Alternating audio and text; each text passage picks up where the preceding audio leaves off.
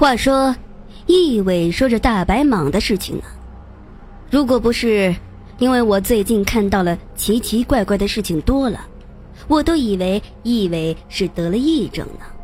我说道：“这大白蟒的事情听上去很玄奇呀。”真的，是真的，真的是一条巨大的白蟒蛇呀。易伟说：“他以前呢，觉得自己挺爷们儿的。”现在被这大蟒蛇吓得都不敢回家了。我说：“易伟，要不然你换个房子试试。”换一个呀？那不行。那房子是我买来的。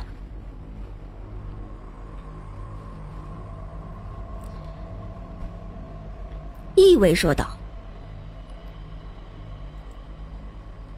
我差点疯了，这易伟还是个大学生呢，都能买房了。易伟说他家里挺有钱的，搞的关于苗族特产草药的生意，一年进账不少呢。他爸怕他在寝室住不惯，就在这边给他买了一套二手房，价格也不贵，成交了五十多万，包装修。好吧，我也是醉了，有钱人可真任性啊。易伟说。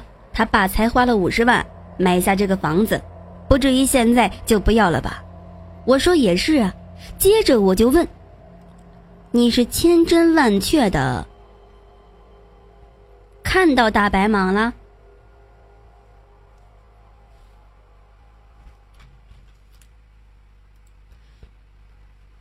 一伟说他打包票，是真的看见了。我也有点一筹莫展了，或者说。我带人去易伟家瞧瞧，在我纠结的时候，冯春生进了屋，说：“别扯犊子了，这压根儿也不是什么蛇仙。”春哥，我喊了冯春生一句。冯春生笑笑，坐了下来，超级有范儿的扭开他特爱喝的饮料东方茶叶，他喝了一口，眯瞪着眼说。小伙子，我在外头听了一会儿。你说，你遇上上了蛇仙，我担保你遇上的绝对不是蛇仙。啊！易威指着冯春生问他是谁，我告诉易威，这位啊，在咱们银行里头那是大大的有名啊，伏羲神卦，冯大先生，名头招子。那是想的没边儿了，易伟立马对冯春生告饶道：“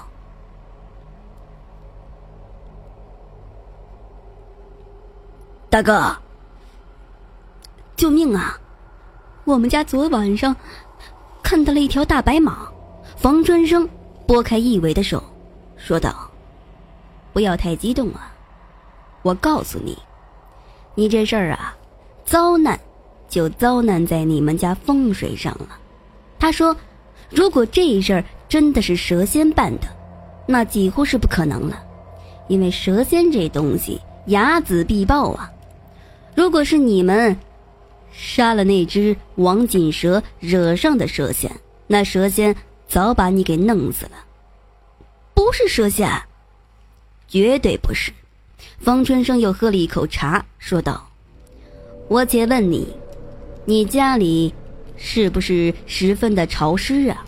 一伟说有点接着他又说，福建这边的天气都比较潮湿。方春生又问，你的家也不是坐北朝南的，是坐南朝北的，对不对呀？这个是真的。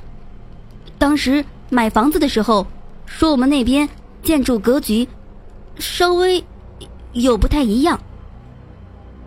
哦，冯春生又说：“你自从住进这个房子，心情不太顺畅呗，事业也不太顺利。”呃，对对对，大哥，呃，这位大哥，您真是神了！易伟连忙给冯春生挑起大拇指。他说：“他最近打比赛呀，老是感觉力不从心的。”就是没有以前那么强的打球欲，啊，有时候比赛打下来，他也打得寡寡欲欢，不知道咋回事呢。我点头，看来这冯春生算是知道事情的症结了。冯春生说道：“你们家两面都是山，唯独东西有路，房子也分阴阳，南北算阳，那山挡了阳。”阴气就开始往上爬，接着冯春生又说：“你们家的楼层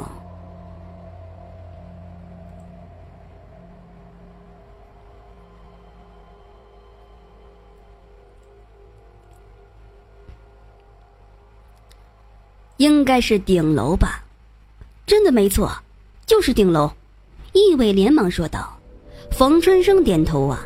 说这就叫阴龙上顶。这阴阳二气为虚，山势为龙，阳面一挡，阴龙上升。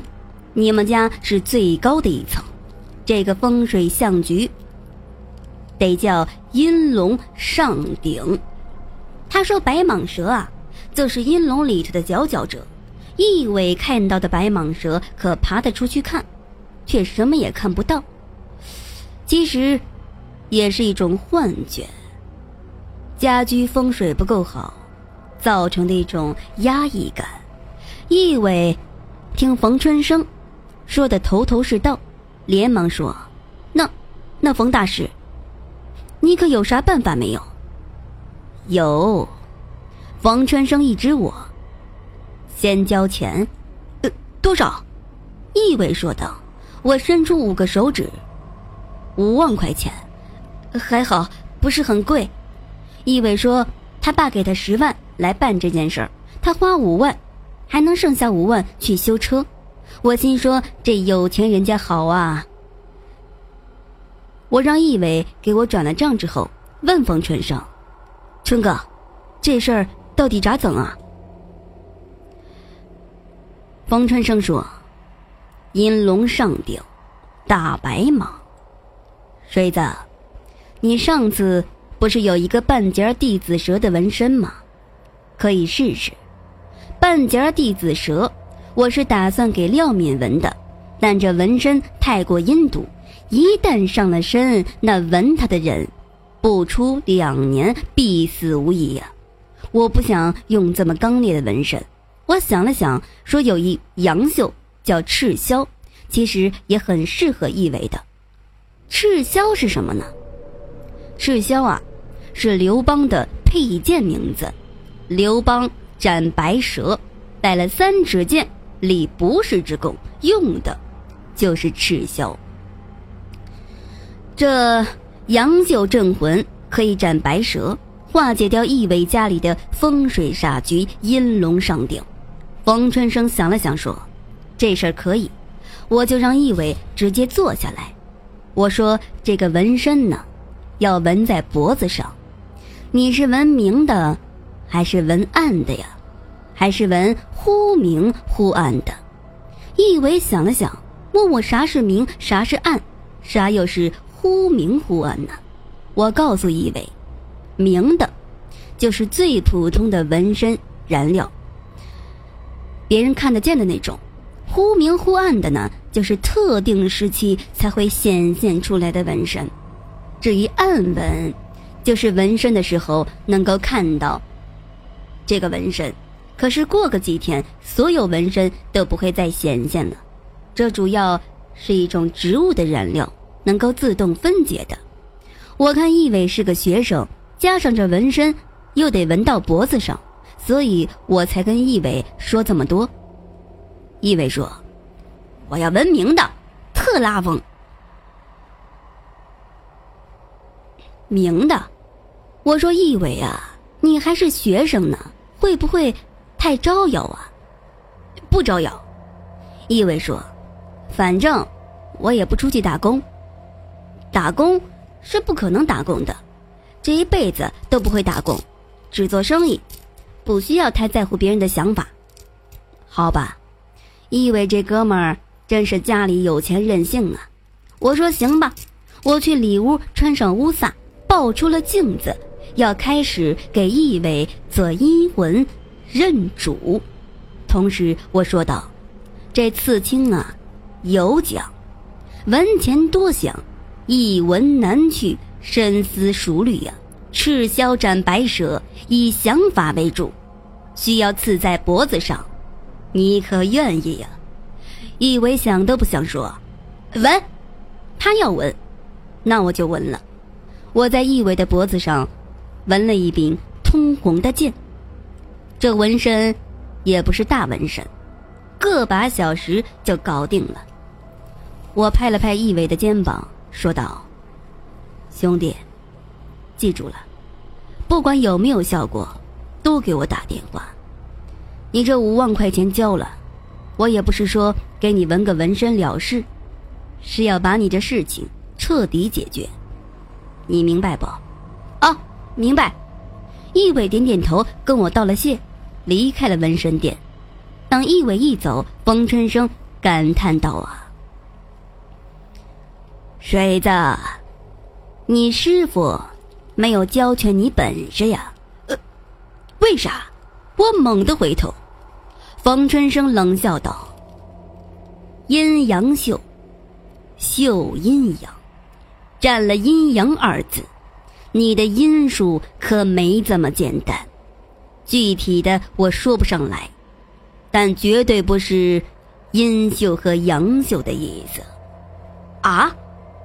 我问冯春生：“春哥，你知道啥呀？” 我啥都不知道，就是随口一说了。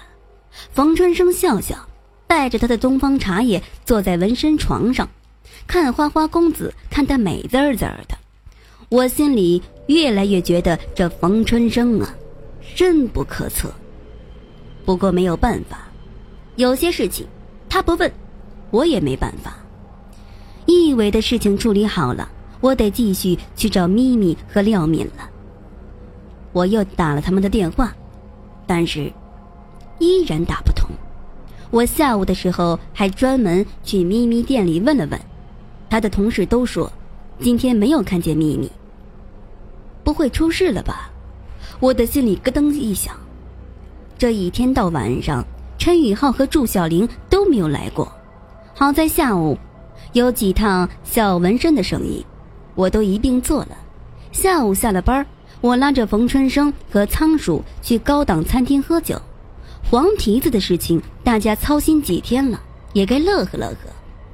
刚刚到酒店，我突然接到易伟给我打的电话。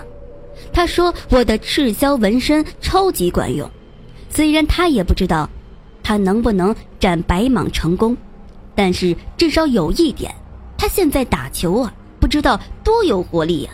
今天下午他在队里大发神威，队友还问他是不是喝了印度神油啊？易伟。因为阴龙上顶的风水局，风水局导致最近做事都比较分心，现在不分心了，这就是个好现象。可是，在我和仓鼠冯春生喝酒喝得爽歪歪的时候，易伟又给我来了一个电话。不行，不行，于哥，你的纹身不管用啊，还是有好多诡异的响声，我还听见老太太说。报应了，我我我穿着裤衩就跑出来了，他他他他太吓人了。没办法，我只能和冯春生去易伟家里走一趟了。这事儿不动点狠招，那是不行的。